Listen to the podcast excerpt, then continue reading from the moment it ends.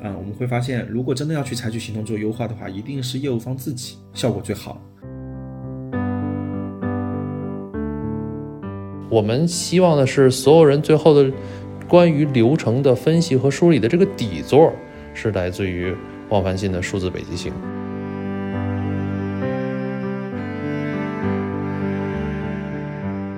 欢迎收听由科技慢慢拍和 AIGC 开放社区联合出品的播客节目。呃，今天我们想聊一个在这个流程管理领域或者流程优化领域，呃，非常新的一个技术，我们把它叫做流程挖掘。本次关于流程挖掘主题内容的访谈时间录制时间比较长，呃，所以分为两期播出。上一期我和嘉宾主要讨论了流程挖掘的概念和适用行业，呃，这一期呢，我们将会继续讨论它的行业应用以及它的未来发展趋势。天宇这边对，比如说客户的类型啊。或者行业特征、领域特征有什么想分享的吗？呃，我就多提一点吧。其实，在现在的这个信息化浪潮之下，我觉得或多或少，几乎每一个客户都会有一些很基础的一些信息化设备都已经上了。比如说，我们耳熟能详的 ERP，对吧？就是这个企业资源管理系统。然后呢，包括这个一些重制造型的呢，它有 MAS 系统。然后呢，它后面还有仓储管理，然后呢运输管理，诸如此类的。那我们我们假定说，我们上信息化的这个目标，其实是为了能够把我们的管理的触角伸得更远，因为我们不可能要求每个管理人员都可以天天在工厂，在每一个呃劳动工人边上，或者在每一个同事边上一直在那站着去判断每一件事情，对吧？那我们其实是为了把触手伸得更远。那么在这种情况下，我们可以假定说，那我们的信息化其实是盘布在我整个企业当中的一个尽可能要做到毛细血管级别的这么一个血管分布了，对吧？那在这个基础之上，呃，我们可以认为说，那当然也有哪部分是比较重要的区域，比如说心脏区域，心心咱们身体上的心脏区域，我们认为是财务，好吧？每个企业上来都是先是财务。那么它这块的布满的血管最多，呃，那也可以在企业当中，我们认为就是信息化最成熟的地方。所以，我们刚才汪志鹏从这个企业行业的分段来说，说了不同的这个领域。我从企业的这个生产周期上讲，我认为说。当你的这个财务已经完全成熟的时候，它其实对于收付款这块的这个流程的监控就已经开始有了诉求。起码我作为一个企业主，我是关心的，对吧？我们每年我们都会关心一下，就是说我回款的情况，那我付出去的成本的情况，那这些都是我需要关心到的东西。所以说，随着一个公司的发展当中，IT 系统的上线的不同，其实。每个阶段都有不同的流程挖掘领域去可以去实施的，因为这个轨道就是一个血管已经铺好了，我们都已经开始要需要去检查了。所以我经常会遇到一个问题，就是客户问说：“哎呀，觉得我们这个这个现在做流程挖掘是不是早了点儿，对吧？这个听你们说的挺热乎的，这个那些你说的这个公司都多大多大的，我们这是不是早了点儿？”我们这个现在只能这个生产系统，或者说这个我们这个 CRM 能跟这个财务连连上，其他的东西都不太行。那我们总是会先要解释一个问题，就是呃，流程挖掘它的这个应用场景和这种需求是随着我们每一个阶段的管理深入，它是不停的在调整的，它不是一蹴而就，我们要等到那个。大一统的时代，我们才能够把流程挖掘全盘都铺开的。真到了那天的时候，其实你反而什么都做不了了。就比如说，呃，像这个我们的 CEO 索强，他原来的上一份工作经历当中，很重要的一段工作的日常，都是在博士这家世界著名的这个制造企业去做流程挖掘。博士的心很大的，你想博士铺的全球都是的情况下，他说我全系统全都要上流程挖掘情况下，德勤花了几十个人的这个在在在博士那里做了一年的时间，也没有把他的数据给他整完。但最后我们从获得感的角度上讲，客户的获得感的角度上讲，其实我们获得了什么呢？其实也没什么，对吧？就是你你你什么时候才能交给我东西，就变成了一个新的头疼的问题。所以我认为说，刚才汪志鹏从呃不同的行业上讲，我们说了更适应的客户，那我愿意从这个客户本身的这个发展阶段上讲，我觉得。呃，每个阶段都有流程挖掘不同的这个适应的沃土，只要它的这个人为工序，呃变多，且人为工序是受信息化的这个感知和收集的情况下，那我都认为说有一定的场景是需要流程挖掘去帮助我们的管理者观察到，或者说添加一些新的视角去看的，啊，这个是我的一些补充吧。就说一个是跟企业本身的规模呀、行业特征有关，还跟你信息化的成熟程度，或者你在企业内某一个领域的信息化的成熟程度，以及你碰到的问题，以及你在这个这个领域内所要解决的问题是有关的。呃，我我我觉得就是还有一个就是，这是可能是从大环境来讲，其实现在中国的变化也是有的，对吧？其实，在大企业内，其实现在我不知道你们是不是经常听到一个词叫降本增效。这个是国家现在对很多国有企业来提这个词，呃，但是呢，其实我们仔细如果去了解哈，其实很多的管理者他很难真正的去降本增效，他首先想到的是裁员，然后减预算，然后其实这个也是我觉得可能中国真是前几十年是经历了高速的发展阶段。你比如比较典型的刚才谈到的像房地产、像互联网、像这些行业，真的是你去跟他早期聊的时候，他觉得我挣钱现在。非常重要，比我使花时间省这点钱可能要重要的太多了。所以他在整个运营流程提升啊、效率提升啊、流程优化上，其实他考虑的不是特别多。所以他更多的是要把这个这个企业做大、规模做大，然后把这个点铺开，对吧？资金周转起来。所以他是遇到这个这个问题。但是现在呢，他呃，我觉得大多数很多企业也进入了这个瓶瓶颈期。那我觉得会转向到运营流程。所以从这个角度来讲，从流程挖掘来讲，你们的。呃，或者跟客户的沟通切入点，应该是更多的是说我怎么帮你呃省钱或者治病吧。我我是我我大部分碰到的客户还是围绕着降本增效，或者说把东西管好做标准一点来讲的。对，应该这么说，就是呃，当然客户其实都会非常期望的能看着我们啊，这个你们这个能不能帮我们在营销领域这个。做一做，对吧？我们这个线索转商机的这个，当然从某种程度上讲，它算纳入不纳入运营的范畴？当然纳入，对吧？我们如何能够让够让这个线索转商机的这条路径更加的顺畅，同时它更加的高效？我们到底哪些动作是必须要做、要固化的？我们都知道这个，呃，原来有一个非常。经典的一个故事是说，这个万科的这个地产销售还是哪哪个地产公司地产销售哈，发现就是他说的这套话非常的标准。那结果呢，这个这个我这个房间刚刚看完，他又领了另外一个客户进来，结果他发现到了这块介绍的话一个字都不差，又又说了一遍。这个其实其实就是营销侧的一个标准化的一个小小的故事哈，一个现象。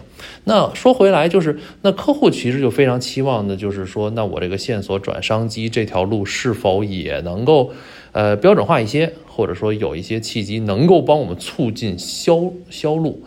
呃，我我我认为这个其实确实是运营的范畴，我们也勇于去承担，去帮助别人去拓展这个东西。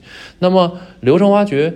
降本增效，降本增效，增效我们可以认为是开源的一种方式啊，是是是期期望开源的一种方式，或者寄托于呃增效才能够开源。那么降本这一块呢，其实就更加的明显了。比如说我们前段时间发布会上的这个嘉宾就讲到了专专门讲到了流程挖掘在采购领域的应用当中，有一句话我印象特别的深刻，就是销售它其实是有销售成本的。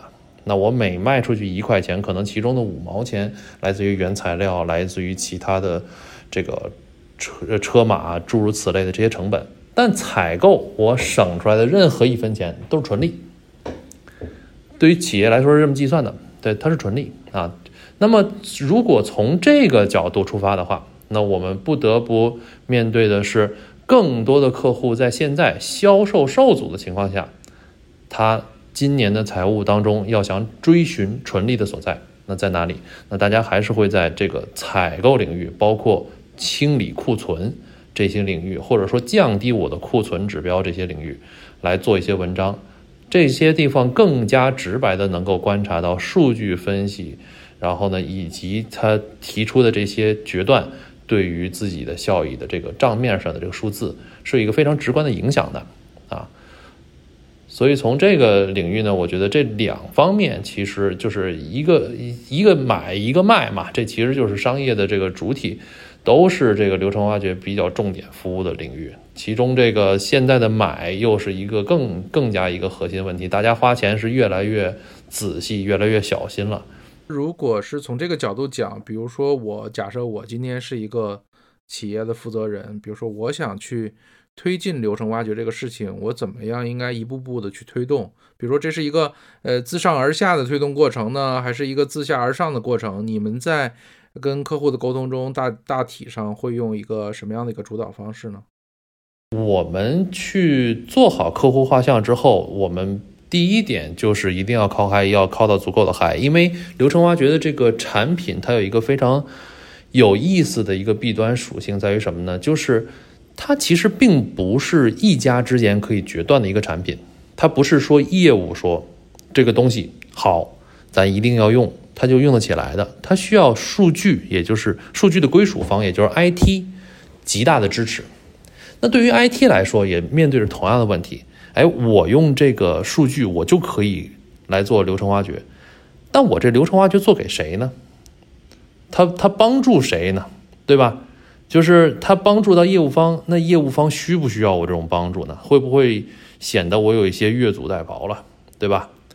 那这个问题其实它需要双方有一个协同作业，才能够让流程挖掘安然的落地。那好了，那如果要让双方能够协同的作业，呃，在我们现在国内的这个企业的这个协同格局当中。一般都是这个业务为主，IT 为辅嘛，因为业务是是挣钱，IT 更多的是一个相对辅助的。你让他去主导这个事情，相对来说比较难。那这个时候呢，我们会选择再往上跳一级，有一个就是比如说像 CIO 啊这样的一个职级的人，他能够统协这个业务和这个技术之间的关系。才把这个事情从上至下的推进下去，这个其实就是结合流程挖掘本身的这个属性，导致我们这么做会更加的合理，然后大家对于这个东西接受也都能够找到自己本职工作当中的一些亮点。我换个角度啊，就我们就说昨天吧，昨天我们刚好就在一个企业内部去做。呃，二期的这个需求研判要做拓展的，这里面其实已经不进不会再涉及到供应商的选择等等，其实销售率就很低了。它其实就是一个推广的过程。哎，我们会发现传这个会的人是谁？牵头部门谁牵的头？最早在一期的时候是风控部门牵的头，二期也依然是风控部门牵头吗？大家都打了个问号。谁表的态说那二期你风控就继续来牵这个头吧？谁表的态？董事长。董事长，因为他董事长在接受完我们一期的项目汇报以后，他非常认可这个成果，他也通过这个汇报啊，他意识到，其实我虽然在做流程挖掘，是由风控部门牵头的，但是他跨呃通过这条流程，它和很多的部门衔接在了一起。第一，本身的业务部门，例如采购，例如销售啊，我们讲风控循环都是有业务循环的嘛，这就是业务部门。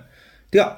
涉及到风控本身就是这个牵头部门本身，因为他是想站在风控的视角去带入啊这样一个这样一个这个管理的。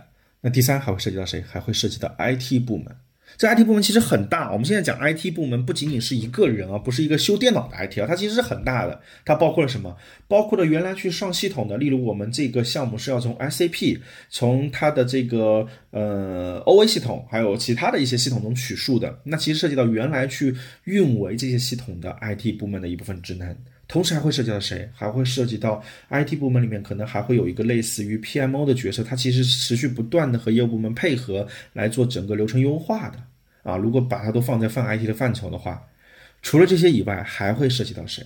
还会涉及到这些分子公司业务板块的负责人啊，因为它。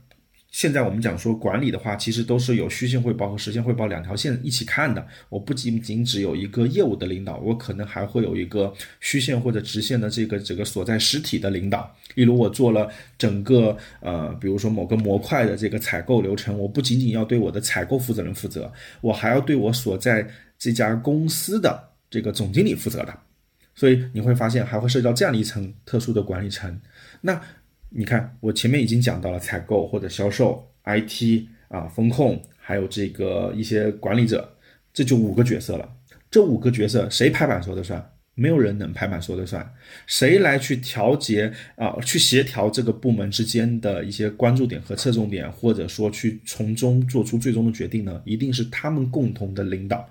那这个是谁？就是企业的所有者，就是我们讲的董事长啊。所以这就是从我们去推广项目来讲的话，我们一定要采取自上而下的方式，就是这是一推广的第一个点。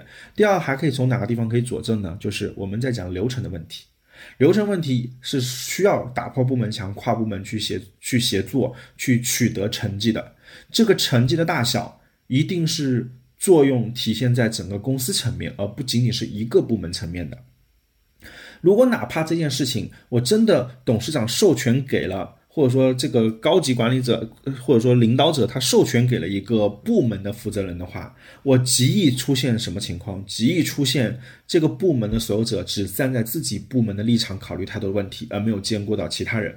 这就很像我们之前在给这个。呃，我们做 RPA 的时候啊，我们不是经常给企业的管管理者去提一个 TCO 的概念嘛？就是说要算一个 total total cost ownership。对，那为什么要算这个？这个算给谁？其实算给管理者的，不是算给部门的。我往往会出现，我今天在财务省下两个人，结果 IT 运维扑上去三个人，那这一总账算，哎，我其实对企业并没有出现成本的降低，反而是增加了。可是如果我缩到小部门来看，我财务是开心的呀，因为我财务取得了两个人的成本节省。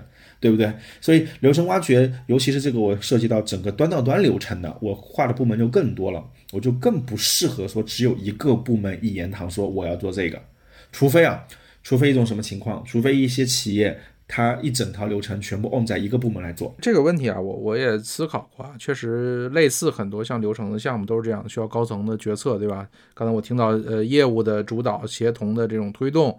包括我们可能会去先找一些试点的项目，先去推动试点场景，所以这是一个传统做法。但是，呃，一般我们到高层呢，我不知道你们接触的企业会怎么样。其实，高层和执行层面其实会有信息差的。你比如说，很多人可能在基层已经苦不堪言了，但这个信息有时候很难传导到高层的。你到高层，你根据领导，哎，说我们这个流程有问题吗？我没听说呀。说汇报这个中层领导汇报的都很好啊。说这个效率很高，没听到什么问题，因为因为很多流程问题它是细枝末节或者比较这个基础的一些问题，所以我不知道你们在实际沟通中，这个是靠领导自我有意识呢，还是说这里面是有一个信息传导的过程？这个其实还蛮关键的。嗯，首先呢，我认为我们抠到的绝大部分的领导。因为毕竟我们的目标客群已经是大企业了嘛，啊，能做到领导位置的，他几乎都有前瞻的意识，所以他会去思考这个东西对我来讲应该是有帮助的。他可能会有一个先入为主的概念，就是应该是有帮助的。至于帮助多大，他可能才会去算另外一本账，或者那个点他可能找不到，是吧？就不见得知道那个点很具化，但是大体上他觉得也是可以的，哈。为什么这个我我因为我们前面没有并没有去讲流程挖掘它带来的价值点有哪些嘛？这个可以补充一下。因为流程挖掘先天除了效率以外啊，它是可以去做到整个端到端是流程或者说端到端的透明的。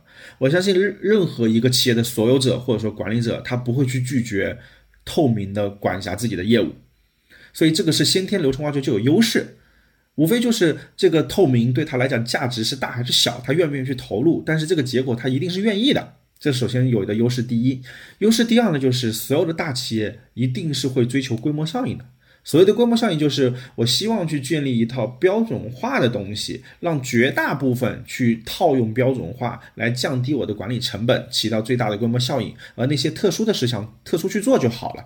例如，我把创新研究的事项，我单开一个实验室去做，而其他绝大部分的事呃这个事业部啊，或者说这个这个分子公司呀，去套这套标准的运作流程就行了，对吧？这是我们最经常见的。所以企业来讲，也是从管理者的角度，他也先天会去接受能帮助他做标准化的东西。而流程挖掘另外一个先天的这个产出就是一致性分析。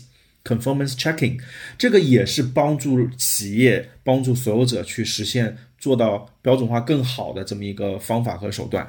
所以这两个优势在流程挖掘的这个价值会体现出来以后呢，我们去 call high 就先天会有优势。我我想请你补充一下，就一致性的检查指的是什么？因为我大概我是知道用日志怎么去展现流程的。一致性检查指的是谁和谁的一致性？呃，我们回到国内企业最经常讲拉通两张皮的问题，拉通哪两张皮？我们企业不管是叫流程也好，还是叫运行也好，它其实是一个实际的现状。这套现状是需要干嘛呢？一般来讲，企业正常的科学的做法是，我应该先去设计模型，在模型的基础上去搭系统，然后再去有真正的业务跑起来，然后时不时的把这个模型和这个实际跑起来的东西去对比对比。啊，那个模型呢，我们把它叫做理想状态下的流程，而实际跑起来叫做现状流程。这就是我们经常说的两张皮。这两张皮是需要拉通的啊。那我们讲的一致性分析，也就是去拉通这两张，呃，我们先不说拉通，也就是去把这两张皮之间的差异给呈现出来，告知到我们的管理者，我理想状态下和现实状态下的偏差在哪里，差多大，能不能量化，它对我的影响到底有多少。啊，一致性分析阐述的就是这个。好，你接着讲啊。对，呃，我们刚刚讲到，就是说我们先天就有扣嗨的优势，并且呢，我们也能通过这个点打动我们的这个高层来说，这个东西似乎能打动我，我应该采取手段。但是接下来要去做，高靠高光靠高层一个表态肯定是不行的。那势必要找到一个牵头部门啊，这个我们现状其实大致也就分三类，大致分三类。首先第一类一定是 IT 啊，以 CIO 条线为主的 IT。为什么？几乎现在任何企业都喜欢把这种新技术和这个要买一个软件相关的业务都归口到 IT 负责的，或者说最起码需要 IT 运维。对吧？那呃，因为毕竟我们现在都 I CIO 更多扮演呢，还会有一个架构师或者说总架构的这么一个概念，他会去考虑到整个系统架构、IT 架构的这么一个搭建是否需要这么一个技术的补强。所以呢，啊，我们这样新技术经常会由 IT 去牵头啊，这是第一类啊，这个其实非常好理解。啊，这个钱 IT 出也好，或者说 IT 领出需求以后找集团或者找业务摊啊，这个都是最最常见的一种形式。这是 IT 牵头，科技部门牵头。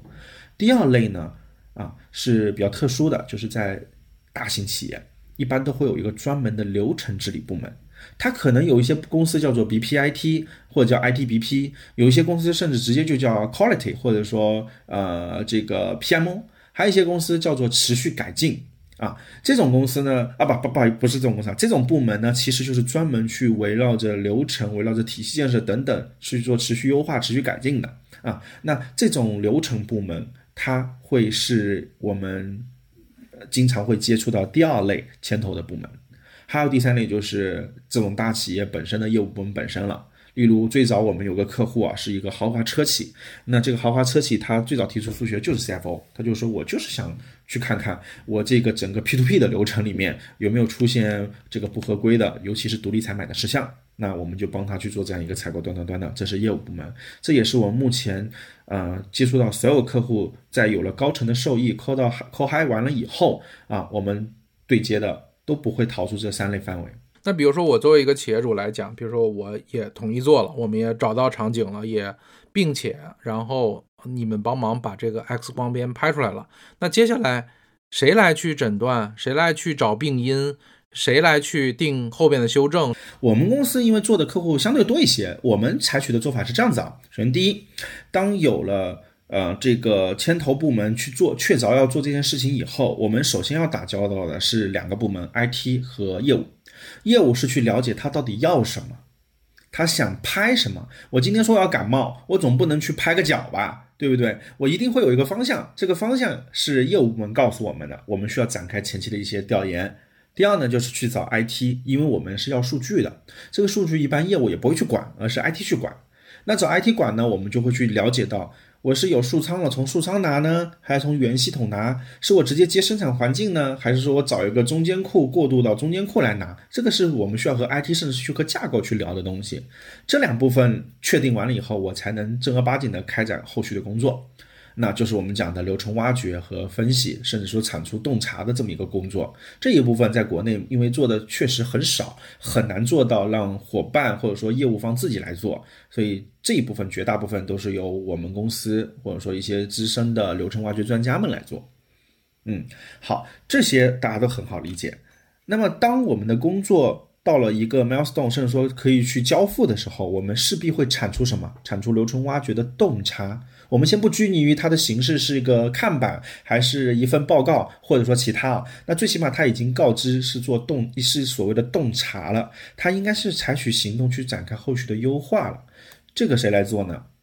这个就呈现了不同的状态。对业务理解深的，并且全程参与我们的项目的这种企业，这企业不少的。他可能经过简单培训以后，业务用户自己都能够用我们的产品，那么他们会自己主导拿着这个结果去做优化。例如啊，我举个几个例子啊，例如我们在一家农牧企业头部的农牧企业，我们做了采购的流程，啊，业务部门是跟我们一起参与，并且也接受我们的培训的。那么我们从中发现的两个问题点，例如有一家，呃，有一有一类。大宗商品的采购不考虑这个市场因素啊，它其实是存在供应商偏选择偏好的。那么这个业务方就采购方，他自然而然的就知道这件事情，我应该去杜绝这种偏好，让我的整个供应商入库招采的标流程变得更加的标准。所以他是直接去做优化了。那第二呢，就是发现了其中采购环节有一些执行层面，他选择的可能并不是一个最供应商的询价询出来的最低价，而是考虑到了维护一个好的供应商关系，选了一个可能比较高的价格。那这里面就是业务方自己去得到一个结论，去 balance 这个成本和供应商关系之间的一个平衡了。那这些都是相对来说客户比较主导的，啊，因为他他自己在做这件事情，他非常清楚知道我应该拿着这个结果去做怎么样的调整和优化。还有另外一类呢，比如说我另外一个客群，啊，我我也是我参加的，就是一个大型的合资车企的共享流程。我们通过给他整个财务共享的流程去做了这个诊断以后，我们会发现有很多可以去优化调整的点啊，优化调整的点，但是他们的业务方并不具备直接去调整的能力啊，所以这件工作落在了我们的身上。落在了我们的身上，就意味着我们需要去告诉他，你目前这个采购的某一个场景里，我我就随便举个例子啊，比如说这个应付的这个流程里面有一个环节效率是特别低的，我应该对这个流程去进行一个优化。那需要我们帮他去把这个效率提高上来。我们是怎么做的呢？我们结合了这个咨询的方法论，比如说我们首先去通过 APQC 等一系列的这个咨询的这个对标库，我建立了一个基线，明白了他做的差的原因，首先要跟自己比，其次要跟这个行业里做的好坏的去比，我们量化出了它中间的偏差。啊，量化出中间偏差是它哪个环节做的不好。同时呢，我又结合了一些啊其他的这个咨询方法啊，我找到了我应该归口的部门，我如何去提升它的这个效率的这个方法。我通过 Lean and Six Sigma 里面的一些，比如说 PDCA 的方法呀，或者说 d m 呃那个呃呃 DMAC 的方法等等啊，我能够帮助他采取一些行动。但是这个效果并没有第一家来的好，为什么？因为这是我们提出的解决方法。它存在的局限性，存在着我们对这家客户，呃，业务运作模式或者说历史原因不不那么了解的这些局限性，导致了它可能吸收程度不能达到百分之百。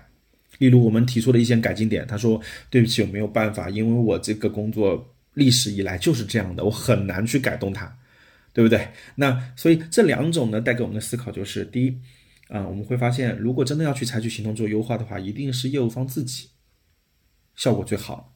对，嗯，在业务方做不了这件事情的时候，我们也能起到效果，但这个就要大打折扣了。那第二呢，就是呃，我们这些实施方也好，软件方也好，虽然也能做这件事情，那要把它做好的话，也是极度依赖于我们本身对这一领域的经验的积累的。所以我觉得志鹏刚才把这个分析了整个企业去推动。整个流程挖掘的这样的一个过程哈，所以我接下来其实想问天宇啊，这个其实就涉及到企业未来的发展和策略问题。你看，既然我们是要帮助大企业来去诊断治病，其实这里边我们把它类比医院，就会碰到这样的问题。其实你看。我们的病人其实是去医院去看病，对吧？我的 X 光机是提供给医院的，并不是提供给病人本身的。当然，如果说我这个病人是是一个巨富，他很有钱，我自己家里就买一台设备，咱们另外讲。其实大多数人是要去医院。医院为什么？医院它其实不只是有拍片子的人，能够看片子的人，其实它更多的是有一些大夫。对吧？有一些有专业大夫，他会综合性的去看这个问题啊。如果你只是一些小疾病，比如说我们看到的就是这个，呃，比如说我们拍出来就是问题，说你这个这个多多平常这个注意饮食的时候，早晨注意吃饭，其实可能这个问题是呃病人自己能解决的，但有些问题可能大问题它其实是无法靠自己解决的。所以呢，我不知道在未来的发展方向上，我们更多的是说偏重于我们就是一家软件公司，我们呃更多的是为一些合作伙伴或者我们的大夫来提供呃一个好的 X 光机产品。能够能让大家更好的看片子，还是说我们就是希望我们这个做机器的公司要加上我们的专业诊疗的大夫，能够真正的给用户去看病？我不知道从未来的发展方向来说，这是一个什么样的趋势？呃，我觉得这里头其实很多的软件厂商都会有一个基于生存条件下的一个慢慢出现的一个误区啊，就是说我是不是做点这个，我是不是再做点那个，对吧？这样咱是不是就能？活得好啦，这个，因为呃，这其实是来源于需求啊。我们打个比方，我们如果说小诊所是咱们这种专精型的厂商，那么一个大型的综合医院，一个三甲医院，就是咱们软件行业里的叫一站式解决方案，就全站式解决方案，对吧？就是只要你进来了以后，咱发现了任何一个问题，就可以从我这全站式解决方案的当中某一点，哎，为起步，我们。呃，往前往后都有的做，我们都有方法来帮你解决。那这个其实是给了我们说病人或者说客户以一个非常安心可靠的呃形象的同时，我们更多的其实是希望在这当中创造出更多的商机。从一个乙方角度哈，但是我为什么我说这个其实是对于我们的。软件厂商来说，我觉得也是走进了一个误区呢。诚然，我们有这样能不能走成的公司呢？我觉得是有的。但是现在大家，呃，无论是我们信息化当中、信息化软件当中的这个产品微型化，对吧？低代码，或者说这种就是结构化一个一个的小插格子的这个软件拼凑在一块儿去使用，这其实都代表着一种新的一种市场趋势。大家被那种特别重或者说是捆绑在一块儿，前前后后都有的这种，在安心依赖之余，也多了一层新的顾虑，就是这东西它太重，它粘在一块儿太太多了。那回到我们本身，我们我刚才汪志鹏说了啊，我们这个去发现问题之后。啊，我们有多层的这个角色和多层知识储备的人才不一样，来自于客户本身，来自于我们，甚至于来自于我们的合作伙伴。呃，这里头我想重点提到一个合作伙伴，流程挖掘这个软件，或者说是我们几乎所有这种非常专业精深的软件，其实都脱离不开一个生态的发展。它是不可能由我们这一个厂商慢慢说，我们这里试探着做一点，那里试探着做一点。我们一直崇尚着万凡信科技，一直崇尚的一点就是用我们自己的技术去改变这个世界。我们重点的就是这个产品，就是这个技术。所以从这点上讲，我们起码从我自己个人的规划上讲，我是不太偏好于说，哎，我们什么都做的。虽然我们各方面的专家都有，我们也都请到，我们也都了解到，但是。我们很多时候会更多的去借助生态合作伙伴的见解，去更了解客户，给客户提供的是更贴合的、相对离散的服务。为什么会有相对离散的服务呢？就是第一个要让客户的采买环境感受到舒适，而不是你买了我这个那个就必须得上，那个上了这个好像就甩不掉了。现在的客户越来越精细化的管理自己的采买计划的同时，他需要一个更加舒适的一个选购环境。那么这个时候，相对离散化的一种服务形态，其实是我们认为更好的。而望凡信科技在这当中的定位就是，无论您选的是任何一个服务商，您都会选用到望凡信科技最好的产品。比如说我们现在。呃，跟四大咨询公司也好，我们自己的分析师也好，我们希望的是所有人最后的关于流程的分析和梳理的这个底座是来自于望凡信的数字北极星。这个其实还才是回到我们自己的初心，就是技术为本的这么一个软件公司的一个定位。所以，我我斗胆说，我认为是一个误区，就在于说我们判断我们什么都能做，而且我们应该什么都做。但我觉得。我们给到客户的定位越清晰，客户越清楚你是干什么，你能够干到什么，其实双方之间反反而这个关系会处得更好。咱就所谓就像亲兄弟明算账似的，对吧？就是你再再亲的，你把你的这个边界说清楚了，大家能处的时间反而更长。你越觉得说我大包大揽，这个我能干，那个能干，最后你就会在客户一次次失望当中失去这份友谊，也失去最后这个，对吧？这个生意。所以这个是我的理念。我觉得就是我们定位好，我们就是一个以技术为本的一个产品公司。那我们做好流程挖掘这件事情就已经非常不容易了。不要去大包大揽，说我什么都能做。那如果客户信任我们，我们我们能给出见解的，我们给。但是就像刚才汪志鹏说到的，说我们给出见解。不一定是客户采纳的，但我们要尽力而为。那如果客户有更好的了解他的人，或者他自己有驱动力、有时间去做，我们更加欢迎。我们会赋能我们产品怎么去用，就像我们自己公司定位嘛，叫赋予企业自我咨询的能力，对吧？就是不是我们要甩脱咨询这个事情，是让客户有能力去做这个事情。对，我觉得这一方面呢，就是说，作为一个创业公司来讲，我们自身的资源是有限的，其实要投入到比较关键的或者核心的环节、核心价值区。然后另外一个方面呢，我刚才也在想，其实你说对于医疗来讲，其实还有一类公司叫做体检公司，对吧？我我做完体检之后，其实我给你出一个初步的一个。呃，诊疗的一个一个评估结果，其实你作为个人来讲，其实大多数指标可能也有一些波动，有的有飘红啊，有的上上箭头下箭头的，但是你可以自己来判断，对吧？你有的你可以去找专业医院再去看，或者是你自己平常养养生，可能调理调理也就好了。所以我觉得这个这块可能是更轻的一种做法啊，可能比我们像大医院这种更轻的一种做法。对，没错，就是大医院有大医院的好处，它的可靠的地方就在于，当你走入这个门的时候，我在发生的任何跟我自己相关疾病有关系的东西，我总能在这里找到一个地方去解决它。但另外一个问题就是，我们先不说捆绑销售啊，我们把甲乙双方的这个关系我们先抛开。呃，我们进入任何一个医院的时候，任何一个陌生的医院，我相信每个人最头疼的第一个问题是我这个东西到底应该上哪儿找谁，找那个人靠不靠谱？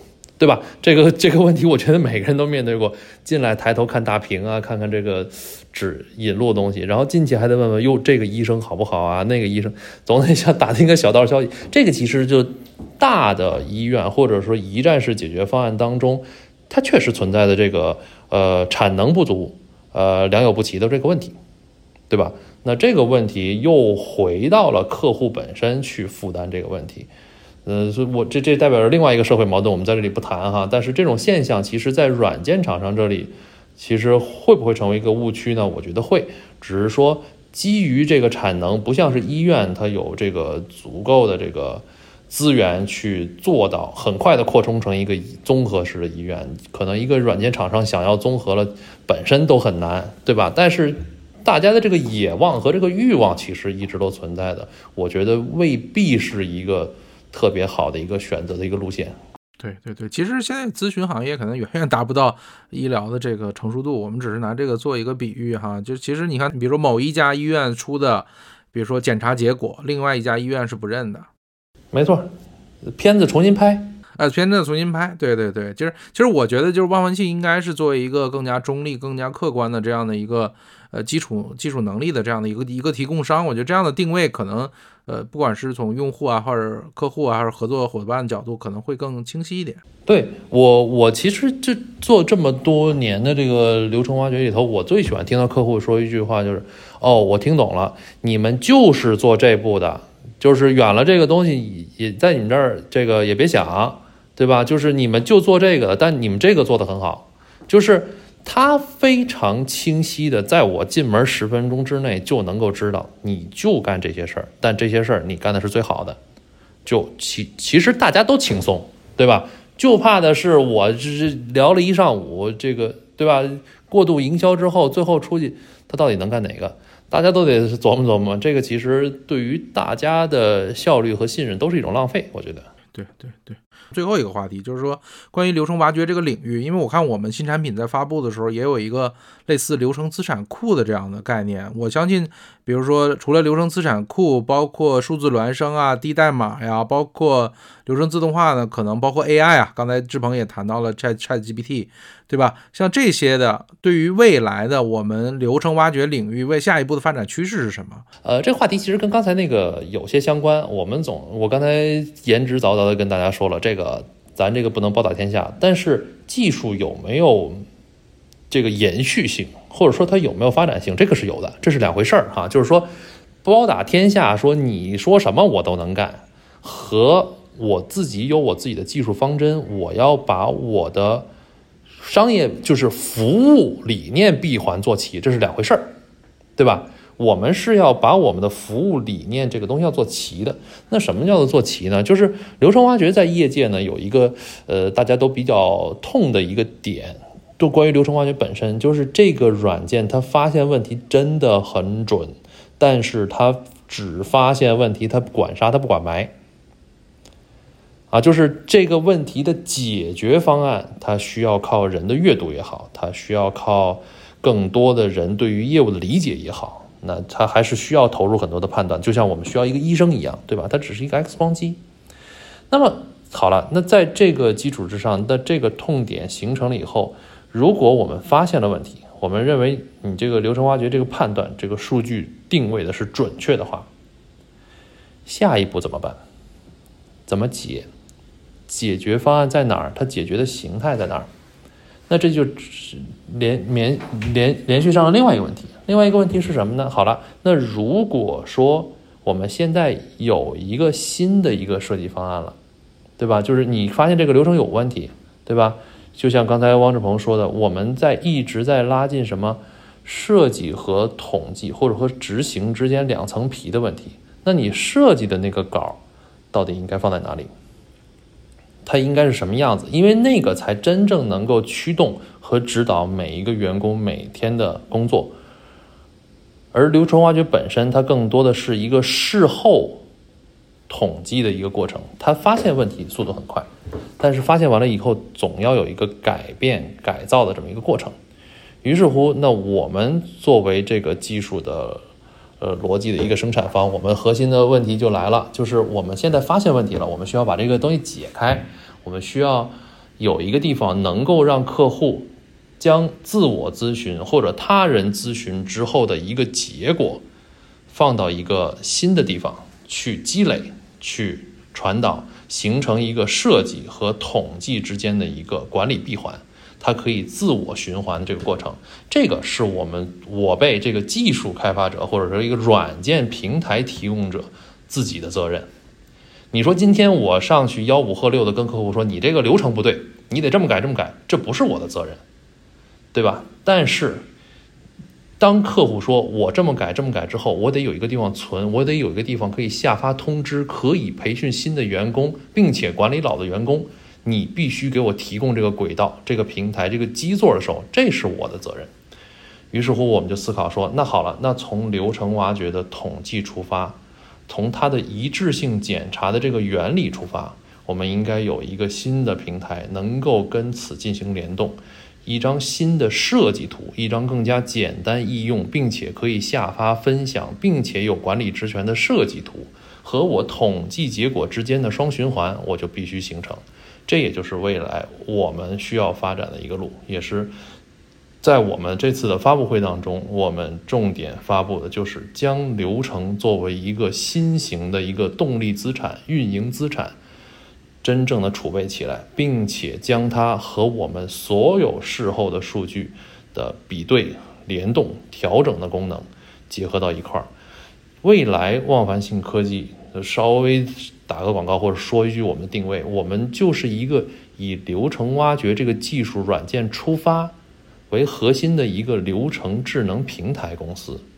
原来我们是专项的一个流程挖掘公司，就做这一个技术，对吧？那我们现在我们这个流程智能管理的这个整个平台，它已经形成了一个联联动闭环的情况下，我们的定位会有一些调整，啊，会往前将这个服务的闭环要做齐，还是技术服务啊？技术服务的这个闭环我们要做齐，这个大概是我的一些见解想法。呃，因为我本身也是甲方出身嘛，所以先从甲方的角度来讲讲，说万盘星为什么会去谈这个发布会上的一些概念啊？这个我们可能代表不了流程挖掘各个厂商，但只先代表我们自己吧。我们希望去打造一个全方位闭环的工具。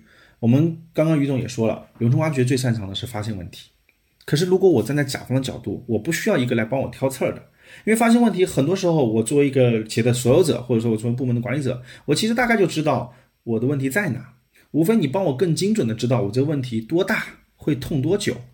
但是这并不能解决我真正的诉求呀，因为我的诉求是这个问题我知道有，你告诉我多大以后，我要把它给解决了，这才是我作为。企业的一个人员，我真正在意的事情，你如果只是帮我挑个刺儿，帮我量化一下，那我完全不需要每天去医院里拍个 X 光片，因为这病天天都在那儿。我我一年做一次体检就好了，我看这问题没增大，我也就不管它了。那怎么办？那应该解决这个问题。我每天都应该去发现新的问题，解决问题，我才有每天去做这件事情的意义。所以怎么解决呢？万万信提出了首先一个叫做指挥中心的概念。这个其实和最早 UiPath 收购这个 Process Go 的，或者说 RPA 厂商竞相推出任务挖掘的功能是一样的。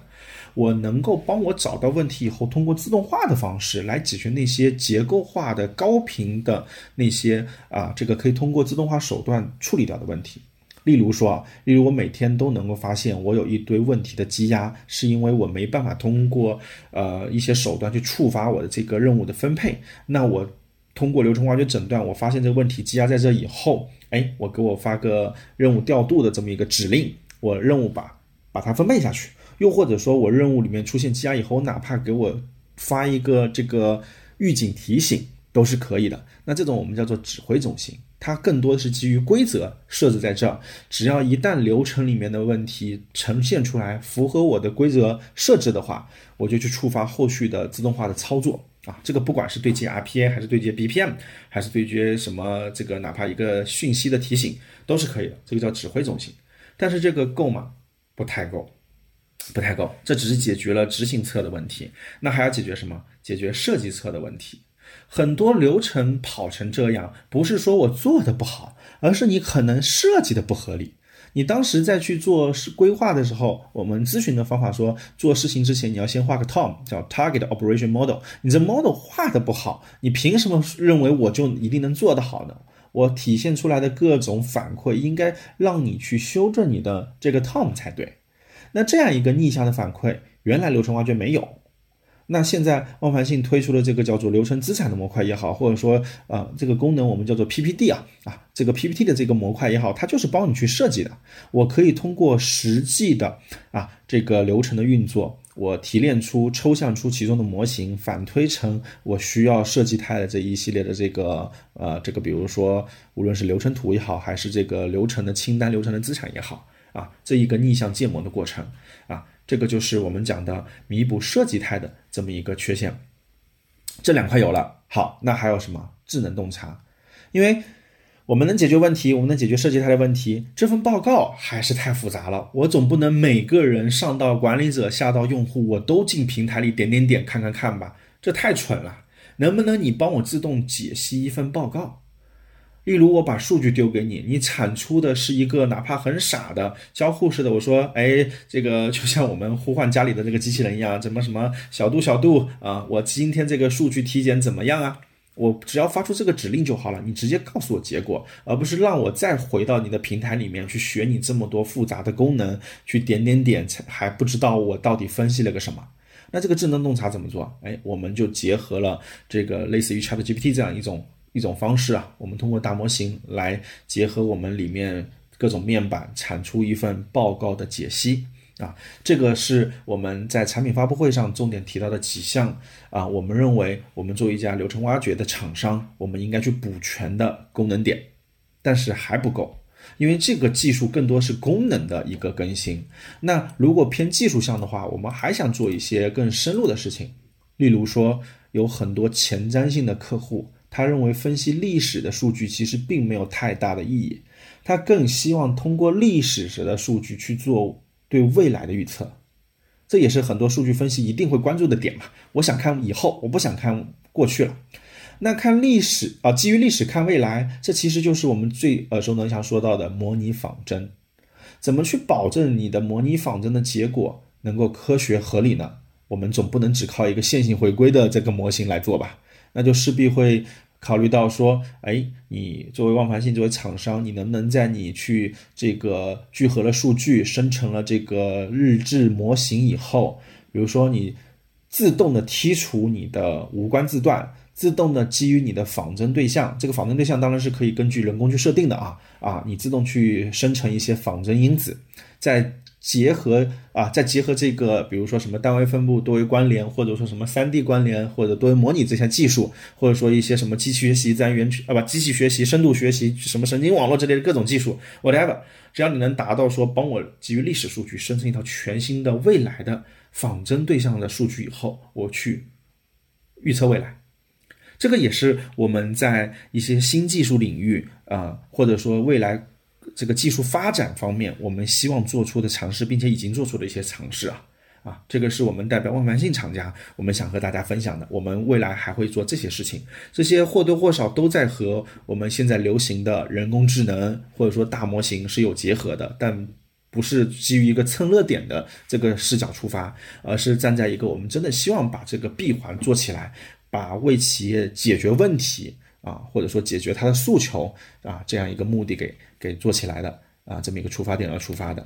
对我稍微补充一下，我刚才不是呃稍稍稍微多多怼两句，呃，刚才我不是说有一个这个就是关于说大模型啊这些东东西的一个探讨，或者说有一个小小的一个新闻，其实是这样的，就是说。呃，流程挖掘界其实也在探讨，就是当这个技术我们图形也做好了，对吧？然后呢，我们分析下钻，其实呃总有一个穷尽的嘛，对吧？然后我们细致的算法不停的去调整，去细致的计算到我们业务当中准确的数据。呃，从某种程度上讲，我们都在探讨一个问题：是不是流程挖掘就到穷尽了？那么如果是这样子的话，它流程挖掘的下一步在哪里？那我们认为流程挖掘到底在撬动什么？刚才汪志鹏提到了我们的指挥中心也好，还有包括国外的这个很火的这个 EMS 也好，其实都是一种流程挖掘厂商在破茧重生，在探讨自己未来之路的一种方式。我们可以从业务形态上，或者说从功能点上看到这种现象。那么另外一个角度，我们回到很早以前的那个故事，我们都说，哎，接触到日志的这些厂商。他们做这个流程挖掘是不是合适？那今天我们把这个问题借助这个套话的形式，我们再说一遍：流程挖掘这些已经接触到了大量业务日志、核心数据，其还有这些痛点，它可以直接触发，可以直接找到定位到的这种软件，它又触发了什么呢？它其实触发了就是大家对于，既然在痛点的这个数据模型上，你有大量的样本。和这种处理方式、这种样本，你已经都积累到了以后，你跟大模型之间是否能够结合？你是否能够通过流程挖掘作为一个数据的一个切入点、痛点的这个这个现象的一个集合的一个切入点，去训练你的这些企业的大模型，去处理新的问题，让它的能效再进一步的提高？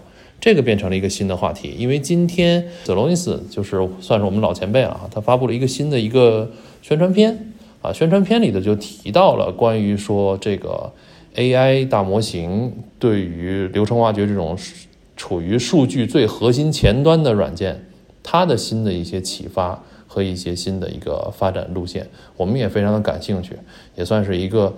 值得继续去探讨，迸发我们创业热情和这个科技热情的一个新热点吧。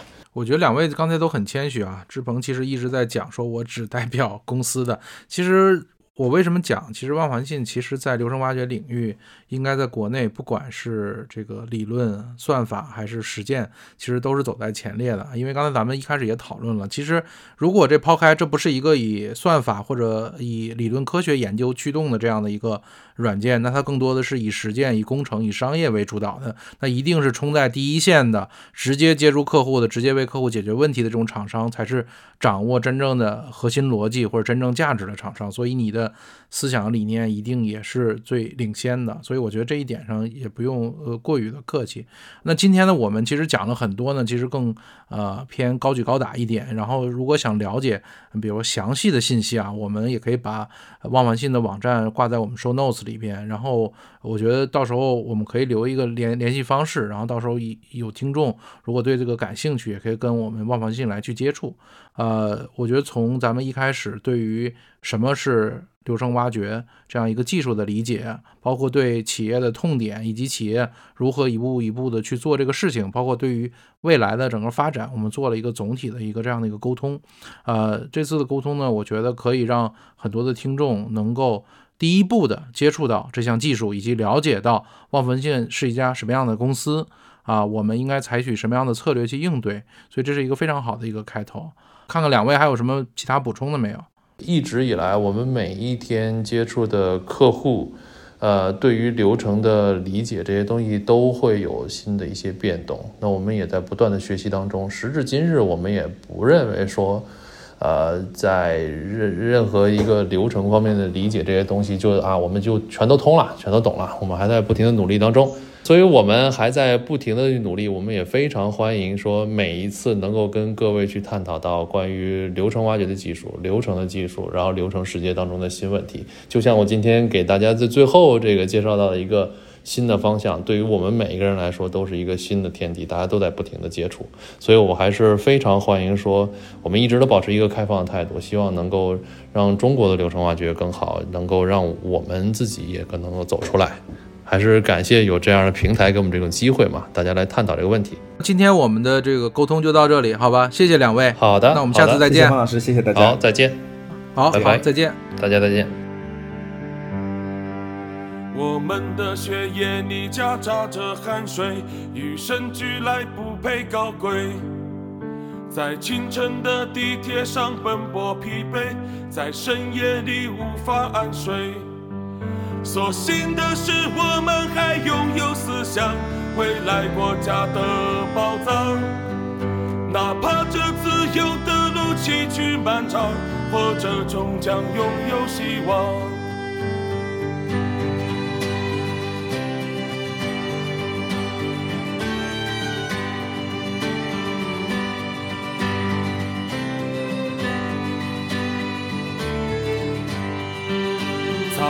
的机器声音绕在耳旁，岁月正在缠线消亡。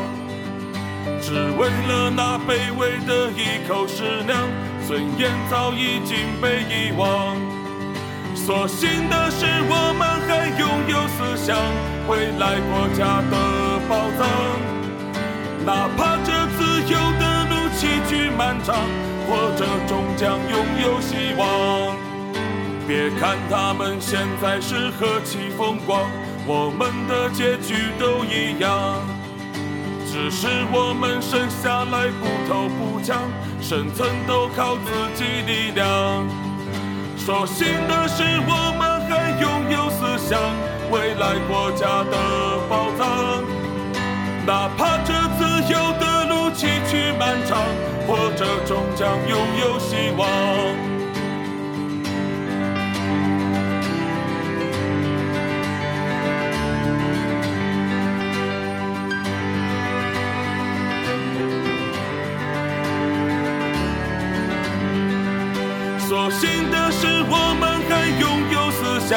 未来国家的宝藏。哪怕这自由的路崎岖漫长，或者终将拥有希望。